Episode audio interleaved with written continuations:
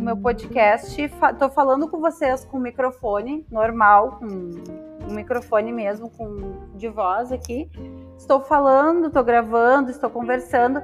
Qual é a ideia de utilizar o Anchor num computador, por exemplo? Trabalhos em grupo, porque fica mais rico, tu consegue fazer uh, numa discussão, assim, pode promover uma discussão, todos falando ao mesmo tempo, e onde fica essa, essa gravação? Poderia ser em formatos de reunião, né?